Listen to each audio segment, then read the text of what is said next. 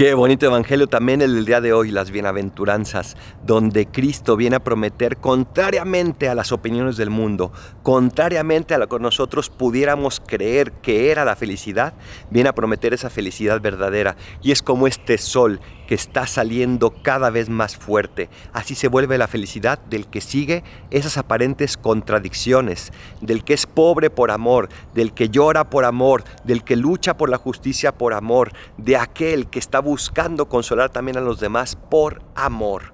¿Dónde encuentras tú la felicidad? Ojalá que en Jesús, porque solo ahí está esa felicidad que anhela tu corazón. Una felicidad que no simplemente no tiene fin, sino que siempre va a ir a más y a más y a más. Soy el Padre Adolfo. Recen por mí, yo rezo por ustedes. Bendiciones.